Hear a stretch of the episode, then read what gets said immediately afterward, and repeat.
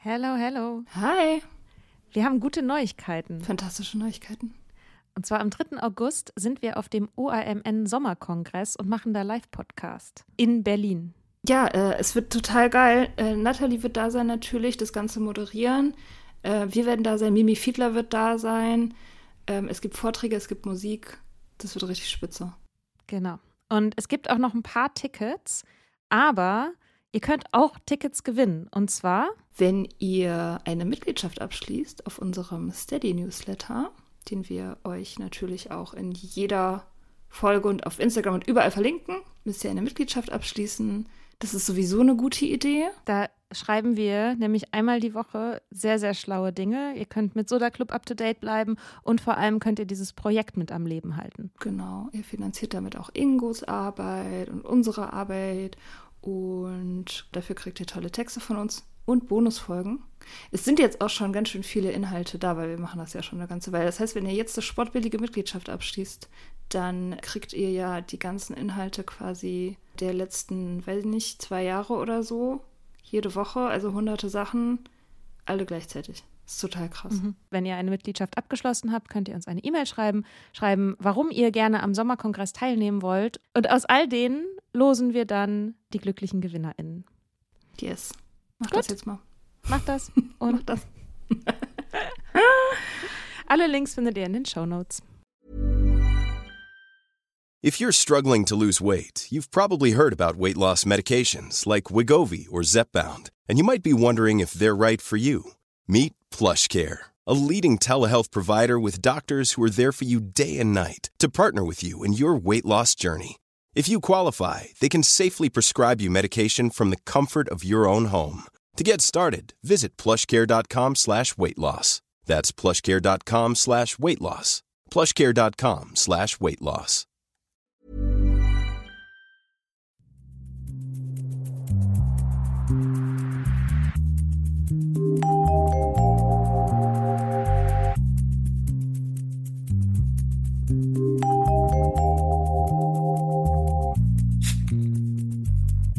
Weißt du denn noch, wann du das erste Mal das Gefühl hattest, dass du aufhören musst oder dass du dachtest, oh scheiße, das ist irgendwie nicht okay, ich muss radikal reduzieren oder ganz aufhören? Mm, also ich habe ja in mein, also als ich Anfang 20 war oder so ziemlich genau mit 20 habe ich angefangen als Barkeeperin zu arbeiten in dem Laden von meinem damaligen Typen. Und da ist mein Alkoholkonsum so richtig, also ist halt, ist halt super schnell sehr hoch gegangen. Also ich habe auch vorher schon mehr getrunken, als ich hätte sollen, aber in dem Moment war das dann halt nochmal irgendwie nochmal deutlich mehr, äh, weil das dann halt irgendwie auch mein Alltag geworden ist, ne? Ist ja klar. So, also wir waren halt total viel in dem Laden und äh, haben da gearbeitet und irgendwie auch gelebt und alle meine Freunde waren da auch die ganze Zeit und keine Ahnung. Es war halt Trinken war halt so Lifestyle. Und da muss ich irgendwann das erste Mal gedacht haben, so ist nicht geil. Äh, das erste Mal, wo ich konkret mich erinnern kann, weil ich was gemacht habe, war, da war ich schon nicht mehr mit dem Typen zusammen, da waren wir schon getrennt.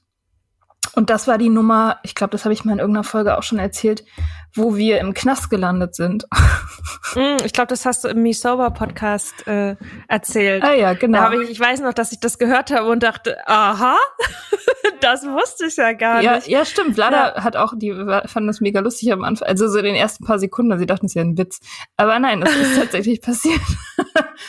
und da ähm, danach unmittelbar danach, also paar Tage später oder so, bin ich zu einer Suchtberatung gegangen. Ja, zu einer, mhm. ich glaube auch spezifisch Alkoholberatungsstelle. Ähm, das war mit Sicherheit nicht das erste Mal, dass ich gedacht habe, ich sollte aufhören, aber das war das erste Mal, wo ich halt Handlung, äh, wo die Handlung nach sich zog, sozusagen.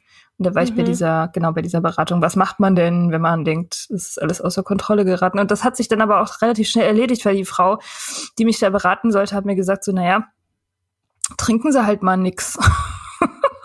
Mhm.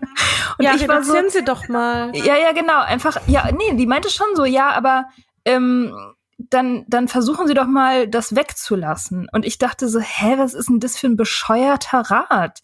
Ich krieg doch die Probleme nicht, wenn ich nicht trinke. Ich krieg die Probleme, wenn ich trinke.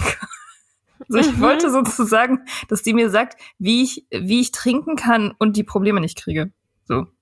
Ah. Das, also mhm. diese, diese, äh, diese Gedanken, also diese Kausalitätskette habe ich damals noch nicht so richtig verstanden. Mhm. Dass die Probleme, die durch Trinken entstehen, was mit dem Trinken zu tun haben. Ja, genau. Ja.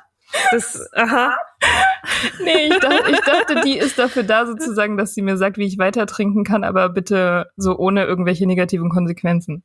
Ja, das wollte ja, ich ja, von der. okay. Deswegen habe ich dann auch äh, das, das dabei dann belassen, bei dem er einen ersten Mal, weil ich dachte, die ist nicht qualifiziert oder die hat keine Mhm. Ahnung.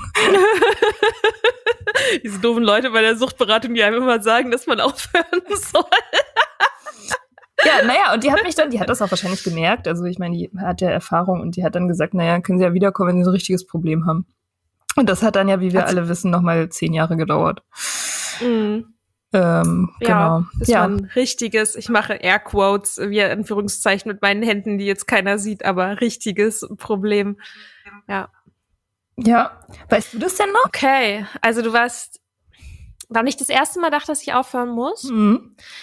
Ähm, nicht so genau. Ich stell immer wieder fest, dass ich, ähm, wenn ich an bestimmte Zeiten denke, gar nicht unbedingt an den Alkoholkonsum denke und wenn ich dann versuche, das in meinem Kopf miteinander zu verknüpfen, also zum Beispiel in dem und dem Jahr, was waren da, was habe ich denn da gemacht? Und dann versuche und dann quasi Alkohol damit reinziehe, dann denke ich eigentlich auch immer, ja, okay, da entweder hatte ich da gerade eine nüchterne Phase oder ich dachte, ich müsste irgendwie aufhören. Also es ist schon ziemlich lange. Ähm, ich habe, würde ich sagen, zum ersten Mal in Anführungsstrichen erwachsen getrunken, als ich mit einem älteren Typen zusammen war. Ich war 19, er 28, gerade fertig mit dem Studium, ging, kam ins Referendariat, ich war noch im Abitur und ähm, genau, mit dem habe ich, der hatte halt auch eine eigene, ich habe noch bei meinen Eltern gewohnt, der hatte halt eine eigene Butze und da saßen wir auf dem Sofa und haben halt Wein getrunken und haben dann so eine Serie geguckt, wie halt Erwachsene das machen. Und das hat, das habe ich dann noch mal zehn Jahre weiter so gemacht. Ähm, also das war sozusagen das erste Mal, dass ich quasi mit diesem, ich, ich nenne ihn jetzt einfach mal Erwachsenenkonsum, der halt nicht, der halt nicht bingen war, ähm, sondern diesen, diese Alltagsnormalität in mein Trinken reingebracht hat. Vor, vorher war das irgendwie auf Partys oder ich habe mich irgendwie wahnsinnig abgeschossen oder so. Ähm, das wurde aber dann auch immer weniger. Also dass ich wirklich so betrunken, also ich war selten so betrunken, dass ich völlig außer mir war oder Blackouts hatte oder sowas. Bei mir war immer eher irgendwie dieses Normalitätsding und meine und so Gewohnheit. Also ich dachte immer, ich bin Gewohnheitstrinkerin. Eine, die halt, und mir fällt es, was mir daran schwerfällt, ist es, meine Gewohnheiten zu brechen. Ähm, nicht etwa das Trinken, sondern der Gewohnheitsaspekt dieser, dieser abhängig machenden Substanz. Ähm, deswegen bin ich relativ sicher, dass ich die ersten Gedanken, weniger zu trinken, irgendwie schon auch früh hatte. Ähm, aber ich glaube, also ja, ich hatte halt auch, ich hatte auch während des Studiums immer nüchterne Phasen. Ich weiß, dass als ich nach Irland gegangen bin, die ersten Wochen habe ich ähm, wenig Leute gekannt und war, habe dementsprechend auch, also war nicht, bin nicht alleine in einen Pub gegangen oder so. Ähm, und ich weiß noch, dass ich da erleichtert war, weil ich dachte, weil ich nicht viel getrunken habe und ich dachte, mein Alkoholproblem hätte sich jetzt von alleine gelöst. Ähm, und dann bin ich in die irische Pubkultur eingetaucht. Gewappnet. Das war stand vor sieben Jahren oder so. Krass, so lange ist das her, meine Fresse. Mhm. Also, ähm, ja, 2013, 14 war ich in Irland. Ja. Ja, das, aber auch davor schon, glaube ich. Weniger trinken. Also das Ja, war noch sozusagen aber diese auch so- Moderationsidee Hm? damals. Ja, das hat immer geschwankt. Also manchmal wollte ich, ähm, manchmal wollte ich auch ganz aufhören, weil ich mir das so, so pur, so, ähm, so rein vorgestellt habe. Ja. Also so, so eine klar, also so klar, wie so, wie so weißt du, wenn du so einen Kater hast und sowieso so dehydriert und verschrumpelt bist, da kam mir so das für immer nüchtern sein vor, wie so ganz klares Wasser, was irgendwie aus so einem Bergbach genau. oder so. Ja, exakt das gleiche Und ich auch. Genau dieses Ding, das irgendwie so diese Idee von Reinheit und Klarheit und Weiß und Minimalismus und so, ah, Mhm. leicht sein, nichts Mhm. brauchen und so. Ja, Ja. Das, das war bei mir Genau, auch ein riesiger Faktor. Viel, viel mehr als dieser, diese Gesundheitsidee zum Beispiel. Mhm. Ja. Ja, rein zu sein in seinen Gedanken Ja. und so. Ja. Und ich war immer mal wieder. Ich habe mal, ich habe aber auch mal irgendwie einer Selbsthilfe, so einem Leiter von einer Selbsthilfegruppe geschrieben, der so moderiertes Trinken macht, weil ich, ne, weil ich dann dachte, okay, das mit dem ganz aufhören klappt anscheinend nicht. Vielleicht klappt ja dann das Moderieren. Ähm, also das ist immer, das ist immer hin und her, ist immer so ein bisschen hin und her geschwankt. Mm, Ich war auch mal bei so einer Beratung, vielleicht sogar zweimal. Ähm, ja, immer so mal so stückweise über die Jahre. Und was haben die dir gesagt? Was hat dieser moderates Trinken-Typen dir gesagt? Naja, ich habe dem erstmal nur eine E-Mail geschrieben, irgendwann nachts. ähm, Daily Business für den. Der steht immer Aha. jeden Morgen auf und hat, hat so eine ganze Latte an, an Nachrichten, die so zwischen, zwischen, keine Ahnung, zwei Uhr morgens und fünf Uhr morgens angekommen sind. ja, richtig, richtig. ähm, ich habe dem irgendwie geschrieben, dass ich ein Problem habe und dass ich gerne mal vorbeikommen möchte. Und dann hat er mir auch zurückgeschrieben, wann das geht. Und dann habe ich nie wieder geantwortet. Classic. Beziehungsweise er hat mir dann auch noch mal geschrieben und meinte, na, hattest du da irgendwie, hast du Angst bekommen vor deinem eigenen Entschluss oder sowas? Mhm. Und das habe ich nur zur Kenntnis genommen und dann, ja. Mhm. ähm, also ähm, das Gefühl, aufhören zu müssen oder zu sollen oder zu wollen, ich weiß gar nicht, welches Adjektiv, äh, Quatsch, Verb, äh, welches, welches Tu-Wort ähm, da jetzt am besten ähm, zu passt. Ob ich das Gefühl hatte, ich will, ich soll, ich muss, ich kann, hatte ich nie. Ja. Soll ist doch das Erste eigentlich, ne? Sollen ist das Erste, man, das ist das, wo, wo man Mhm. von außen auf sich guckt und sich denkt so, äh, das sollte anders aussehen. Hm, Ich müsste mal. Hm. Ja. Ja. Aber warum, warum hat man das? Woher kommt dieses Gefühl, ich sollte? Wann kommt das und warum hat man das? Weil man hat es ja unter Umständen schon, bevor man, also, also bevor sozusagen eine Abhängigkeit richtig zementiert ist, sag ich mal, hat man ja schon dieses Gefühl. Hm. Ähm, also es ist ja auch nicht nur, ich, ich finde das so schwierig, weil also für mich ist es jetzt nicht nur, ah okay, ich habe Katertage und fühle mich deshalb irgendwie manchmal körperlich schlecht. Oder es ist auch nicht nur dieser Gesundheitsaspekt, wobei der schon, der spielt in dieses Ich sollte, glaube ich, am, für mich am stärksten rein. Es war letztendlich nicht der, das Ausschlaggebende, weshalb ich das dann gemacht habe. Oder es war auch nicht der Punkt, der mich dann überzeugt hat. Aber dieses Ich sollte mal, genauso wie ich sollte mehr Sport machen, sollte mich gesünder ernähren. Ja, ja, ja, genau. Das ist die gleiche Kategorie. Ich sollte kein Fleisch essen, ich sollte nicht bei H&M einkaufen, ich sollte, und das sind so viele Sachen. Deswegen meinte ich auch vorhin, dieses, Mhm. äh, dieses Gesundheitsding, das war für mich nicht so, weil wenn du das aufmachst, irgendwie in deinem Leben, dann bist du nur noch damit beschäftigt, was du alles nicht solltest. So, weil es aus irgendwelchen Gründen Mhm. moralisch verwerflich ist oder schlecht für dich oder guilty pleasure oder keine Ahnung. Ich, also ich bin so ein Typ, ich höre Mhm. dann, ich mache dann eher so dicht und denke mir dann so, oh Gott, das kann ich Mhm. sowieso alles nicht schaffen. Also ähm, kümmere ich mich einfach gar nicht mehr drum. ist besser. so und Ja. äh, ja, äh, mh, ach genau, wo kommt das her? Ich soll. Ich glaube ja, dass man diese ganzen Sachen sowieso weiß. Also, dass man die, dass man die innerlich einfach weiß. Ich glaube, diese Wahrheiten, die sind alle da. Weil du ganz genau weißt, also dein Körper, dein System weiß, du trinkst Gift. So, und egal wie gesellschaftlich anerkannt ist, das ist und egal wie, wie viele Leute um dich rum das machen, das kann nie so richtig diese Stimme ersticken in deinem Hinterkopf, die sagt, du trinkst Gift. So. Das, glaube ich, ist der Grund, warum man sich das denkt. Weil, mhm. weil das, weil das nie so richtig, also weil, weil das nie so richtig passt. Bei niemandem. Ich glaube echt bei niemandem. Ja, und die Leute, also das heißt sozusagen die Leute, die sagen, ach, alles cool damit, die lügen?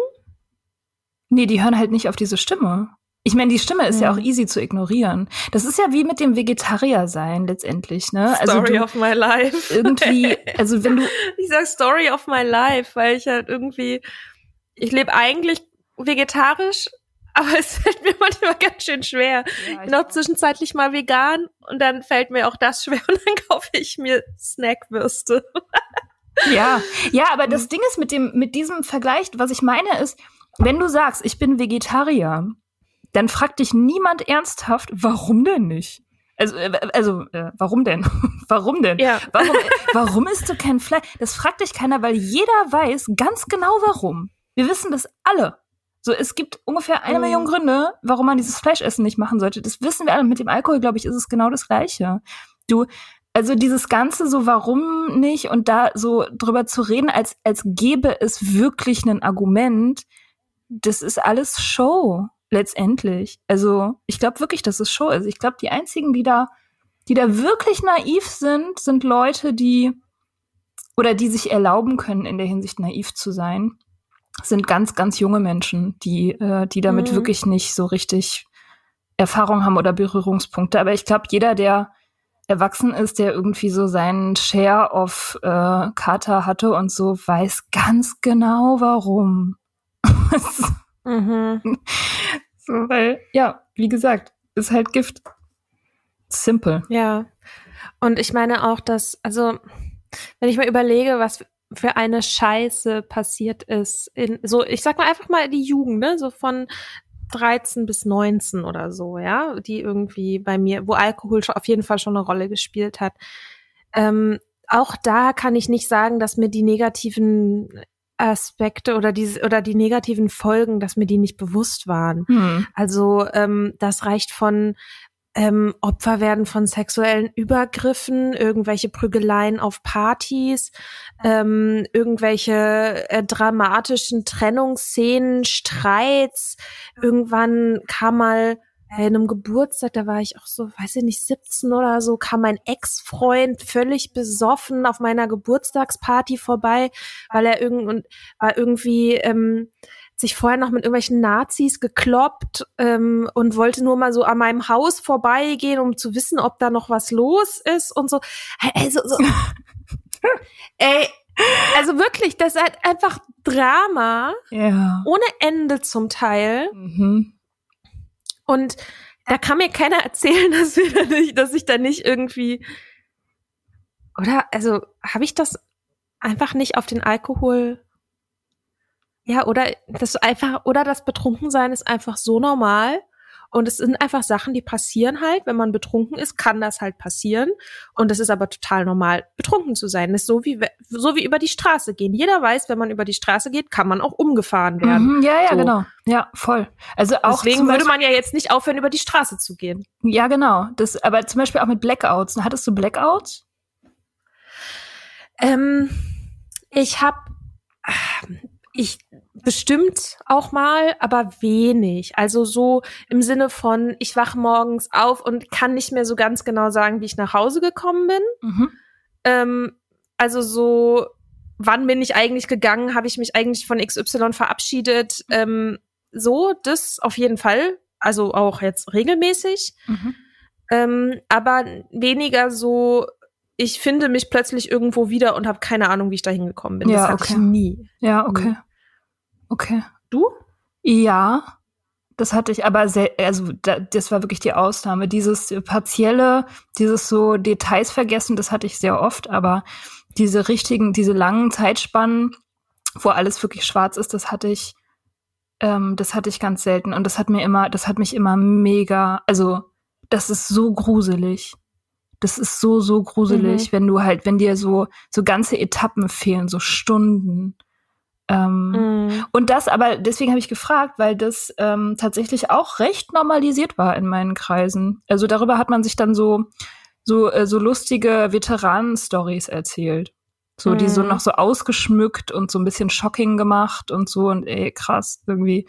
Und sich dann also eher so damit gebrüstet. Und es war nicht so irgendwie, oh Gott, das ist ja furchtbar, du musst unbedingt aufhören zu trinken, sondern eher so, haha, Mhm. weißt du? So, also Ja. insofern, es wird einem sehr leicht gemacht, das zu verdrängen. Dieses, Mhm. diese Idee, dass man, dass man es, dass man es lieber lassen sollte. Ähm, ja. Ja, aber das heißt, aber okay, also um das doch mal, also du hast aufgehört, also du hast nicht aufgehört, weil es ungesund ist. Du hast nicht aufgehört, weil du mal einen Blackout hattest. Du hast aufgehört, weil du, also das war bis jetzt das Einzige, was du gesagt hast. Das äh, war Kater haben. Das finde ich total krass. Ja, Kater haben und halt, ich meine, das ist natürlich irgendwie verzahnt. Also das, was, was du vorhin meintest mit dieser Idee von Reinheit, das war auch ein großer Faktor. Also das war schon, das war schon auch ein Antrieb, so dass ich diese Idee hatte von Reinheit und so ein bisschen ist es ja auch so fast was Spirituelles, ja. So dieses, oder vielleicht ist es auch ein Bild. Ich weiß nicht. Also, aber das war für mich ganz stark. Ich hatte, ich hatte so, ich hatte immer mehr das Bedürfnis, also je mehr ich mich assi gefühlt habe, je mehr, also ich, du, ich hatte ja auch so ein Selbstbild dann irgendwann, so ein assi, so, so, ein- so, ein, so ein, weiß nicht, so irgendwie, äh, du kriegst es nicht hin, du fühlst dich dauernd scheiße, es ist irgendwie so, äh. Und je mehr ich das hatte, desto mehr habe ich mich danach gesehnt, irgendwie dieses, dieses reine, klare, starke, so kristallklarer Geist und so Mhm. Körper komplett unter Kontrolle, alles so, weiß ich nicht, das, äh, das war schon irgendwie, und, und das war auch so eine Idee von Unschuld. Ich wollte meine Unschuld wieder haben. Ich wollte Mhm. mich wieder so fühlen. Ich wollte morgens aufwachen und mich wieder so fühlen wie früher mit 15 beim Aufwachen. So, ohne Mhm. Schuld, ohne Vergangenheit, keine Ahnung. Das, äh, Ja, ich glaube auch dieses Gefühl, sich ähm, seiner Scham, also und sei, sich zu entschuldigen sozusagen. Mhm. Also die die die die Schuld, die man durch also dieses Trinken ist ja auch schamhaft und schambelastet. Das äh, Gefühl ist immer wieder nicht hinzukriegen und die das von sich abzuschütteln ähm, und plötzlich ja halt ohne Scham sozusagen einfach dastehen zu können, so wie du sagst, irgendwie stark und in vollem Bewusstsein und voller Kraft sozusagen. Ne? Mhm. So. Und nichts mehr, wofür man sich irgendwie schämen muss. Mhm. Ich schäme mich aber immer noch für Sachen. Also jetzt nicht mehr fürs Trinken, aber ja, wobei doch, ich merke schon, also manche Sachen, glaube ich, habe ich jetzt zum Beispiel auch im Podcast noch nicht erzählt. Weiß ich auch nicht, ob ich die erzählen werde. Also, ne, es sind, ähm, es gibt so bestimmte Sachen, wo ich immer noch Scham empfinde. Aber die direkt mit dem Trinken So. zusammenhängen? Also nicht nur natürlich, ne? Also, Leben besteht ja auch noch aus anderen doofen Sachen. Aber ja, schon. Ähm, das stimmt. Also ja, ich meine jetzt konkret einfach, weil äh, das Thema des Podcasts Trinken ist schon erstmal in Bezug auf Trinken. Ähm, ja, ich ähm, kann sein, dass es da Sachen gibt, die ich, die ich auch so ein bisschen vergraben habe Mhm. oder die einfach super persönlich sind. Ist halt die Frage, ob das, ähm, ob das dann irgendwie so eine Katharsis gibt, irgendwie öffentlich über sowas zu reden. Ich meine, ich rede ja schon über viele Sachen öffentlich so, ne? Also diese Sachen irgendwie sind halt dann doch noch ein bisschen dunkler. Ja. Wie ist es bei dir? Oder hast du das, hast du noch Sachen, die du so, wo du so denkst, so scheiße, ey, das kann ich keinem erzählen. Ja, es gibt so, so eine Handvoll, äh, vielleicht noch nicht mal eine Handvoll. Es gibt wirklich wenig Sachen, wo ich denke, die kann ich keinem erzählen.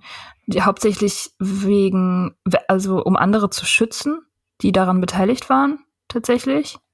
Mhm. Mm, Und ganz wenige Sachen wegen mir, also aus Gründen, dass ich mich dafür schäme. Das habe ich wirklich, da sind ganz wenige Sachen. Ich bin, aber ich weiß auch, dass ich Mhm. ziemlich ähm, einfach ein ziemlicher Oversharer bin. Also ich, ich bin da, ich bin da wirklich besonders schmerzfrei, das weiß ich auch.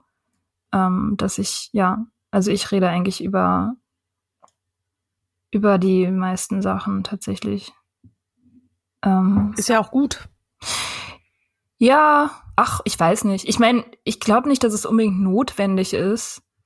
Mm, aber ich glaube, es war eins der Tools, die mir geholfen haben, tatsächlich aufzuhören. Also das war mhm. wirklich sehr nützlich beim Aufhören, dass ähm, dieses ganze, also in meiner Persönlichkeitsstruktur, dass, dass ich keine Angst vor diesen dunklen Ecken habe und dass ich auch immer denke, äh, ist immer besser, wenn man darüber reden kann, weil wenn man das selber erlebt, dann heißt es, andere Leute erleben das auch. Und dann mhm. kann man dadurch sozusagen sich und anderen helfen, indem man darüber redet. Also ich glaube, das ist äh, tatsächlich sehr, einfach eine nützliche Eigenschaft so. Aber ich glaube nicht, dass es mhm. unbedingt äh, zwingend notwendig ist, so zu sein oder oder oder so. Keine Ahnung. Nö, aber ist halt nützlich, wenn man äh, wenn man irgendwie einen Podcast hat. Ne? Das stimmt. das ist wenn man halt über Sachen redet. Das ist sehr hilfreich. Ja. Ähm, ja. Aber du, okay, du hast ja immer gedacht, du, du solltest aufhören. Ich sollte aufhören. Wann hast du denn das erste Mal gedacht, ich will aufhören? Weißt du das noch? Also das wirklich wolltest. Oh, super schwierig. Also, weil was ist denn, also weil sozusagen für mich sich meine Abhängigkeit sehr stark dadurch ausge durch diese mentale Dissonanz ausgezeichnet hat. Ich will mehr trinken und ich will weniger trinken. So, ich will rein sein, ich will abgefuckt sein. Ich will, ähm, ich will das Hohe und das Tiefe. Ich will und ich will beides irgendwie gleichzeitig und irgendwie. Ich hab, ich will, ich will ganz sein. Ich will mich zerstören. So. Hm. Ähm, und dieses, dieses, ich, wenn man mich lassen würde, würde ich immer nur betrunken sein. Das kann man ja nicht machen, aber wenn man mich lassen würde, wäre ich immer nur betrunken. Und gleichzeitig, ich wünschte, ich könnte immer nüchtern sein. Und das ist ja eine enorme mentale Dissonanz. Das ist ja, du bist ja immer am Verhandeln. Du bist ja immer, also Annie Grace würde jetzt oder auch Alan Carr oder so, ja, die diese Gurus würden jetzt halt sowas sagen wie, ja, okay, du hast halt noch den Glauben daran, dass Alkohol dir was bringt. Mhm. Ganz tief verwurzelt irgendwie. Das heißt, du hast irgendwie deine, du, du hast dein, dein bewusstes Ich, das sagt, ich weiß, was richtig für mich ist, und du hast irgendwie darunter diesen Eisberg an Glaubenssätzen über Alkohol, die immer dann, wenn sozusagen du, wenn dein Geist auch zu erschöpft ist, um darüber noch, um über diesen Eisberg noch Kontrolle auszuüben, gehst du halt ins Trinken, weil das ist das, was du eigentlich glaubst. Mhm. Und deswegen ist es halt auch nicht nur eine Sache von Disziplin. So. Ja. Ähm, und du musst halt an diese Glaubenssätze ran. Und insofern äh, kann ich sagen, so ja, ich wollte schon ganz lange aufhören, aber gleichzeitig wollte ich auch ganz lange nicht aufhören. Also es ist halt beides gleichzeitig da. Hm. Und ähm, das, was sozusagen für mich dann dazu geführt hat, dass ich wirklich sagen konnte, ich will das jetzt und ich die Entscheidung, ich kann, ich bin jetzt auch in der Lage, diese Entscheidung zu treffen, war halt diese Glaubenssätze anzugehen hm. und ähm, mir darüber bewusst zu werden. Und das war eine sehr intensive Beschäftigung damit, die musste aber sein. Also sozusagen und dafür musste ja sozusagen auch schon irgendwo ein Wille da sein, das dann auch zu machen. Weil ich weiß, dass ich auch immer wieder mal angefangen habe, mich damit auseinanderzusetzen. Und hat mich das wieder so gestresst, dass ich mir noch ein Glas eingeschenkt habe. Ähm, genau. Ja, also aber dann ist es ja so, dass du dann, als du diese krasse, du hast mal gesagt, äh, sober Gehirnwäsche reingebrettert, ähm, als du das gemacht hast, das war ja, das war ja an sich erstmal ein relativ kurzer Zeitraum. Da warst du krank irgendwie, das war eine Woche ja. und du hast dir das so reingezogen. Und dann hast du ja, da hast du ja schon aufgehört. Also du hast ja zu dem Zeitpunkt nicht parallel getrunken. Ja. Ne? Nee. Das heißt, ja, du hast genau. ja letztendlich das gemacht, indem du es gemacht hast. Und so war das bei mir halt auch. Also ich habe ich hab erst dann gedacht, ich will aufhören, als ich es gemacht habe. so, so mhm. ganz weird.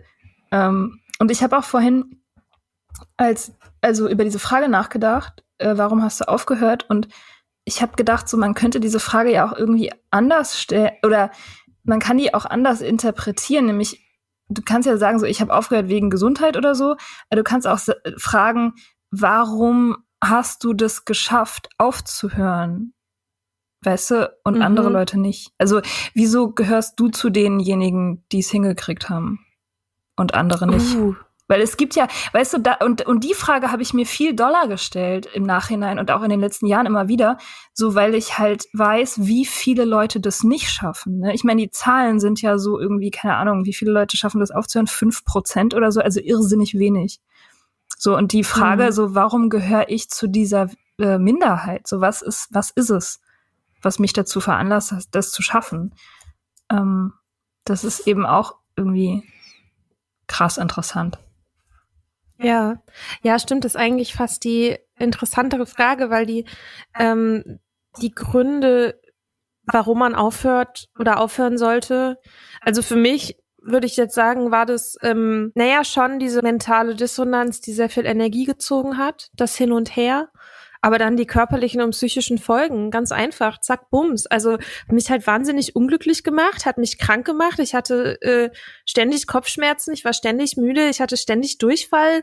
Ich habe ähm, irgendwie, ich habe meine Abende immer irgendwie schlecht verbracht, war immer unzufrieden damit. Und ähm, konnte mich aus dieser Situation nicht lösen. War scheiße. Ja. So.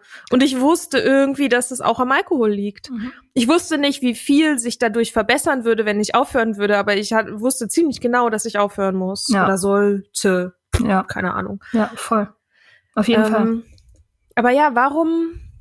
Ich meine, das, man kann ja auch sagen, ne, dass die, das Votum, ob man es geschafft hat oder nicht, das ist ja sozusagen, das ist ja erst da, wenn man tot ist und bis dahin nicht getrunken hat. Also, ne, ich kann jetzt sagen, also, ja, ich lebe jetzt nüchtern. Ob ich für immer nüchtern bleibe, was weiß ich. Ah, ich weiß nicht. Ich finde schon, dass wenn man irgendwie so ein Jahr nüchtern gemacht hat, dann ist man, dann qualifiziert man sich schon für irgendwas. Also dann kann man schon, finde ich, irgendwie, dann weiß man schon viel mehr. Ne? Also ich habe das Gefühl, ja. ich, ich, ich weiß viel mehr. Ich weiß, wie viele Sachen nüchtern gehen und wie man halt dieses ganze Erwachsenen-Ding macht. Also ich finde schon, dass wenn ich jetzt, also ja, wenn ich jetzt irgendwie noch mal trinke irgendwann, dann wird dieses Wissen dadurch nicht ausgeschaltet. So. Mhm. ähm, ja. Aber ja. Wie wollen wir das denn? Ja, wollen wir ähm, einfach gleich eine Anschlussfolge machen zu wieso wir zu den Glücklichen hören, die, gehören, die es geschafft haben? Ja. Oh Gott.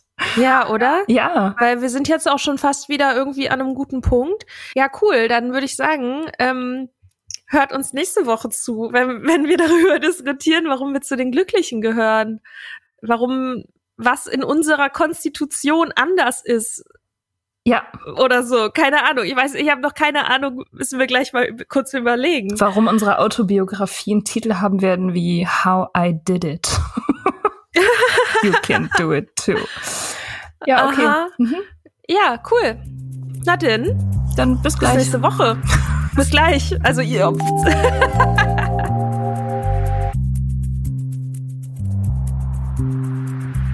Wir hoffen, euch hat die Folge gefallen. Ihr findet unsere Blogs unter datesonthedrinks.com und richtignice.com. Folgt Soda Club auf Instagram unter sodaclub.podcast. Schreibt uns für Feedback, Fragen und Themenvorschläge. Und wenn ihr uns auf iTunes eine gute Bewertung hinterlasst, freuen wir uns. Bis bald im Soda Club.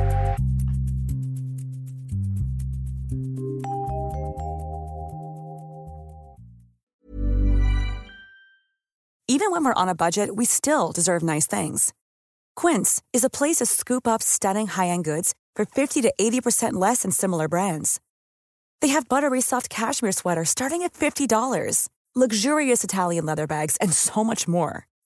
Plus, Quince only works with factories that use safe, ethical, and responsible manufacturing. Get the high-end goods you'll love without the high price tag with Quince. Go to quince.com/style for free shipping and 365-day returns.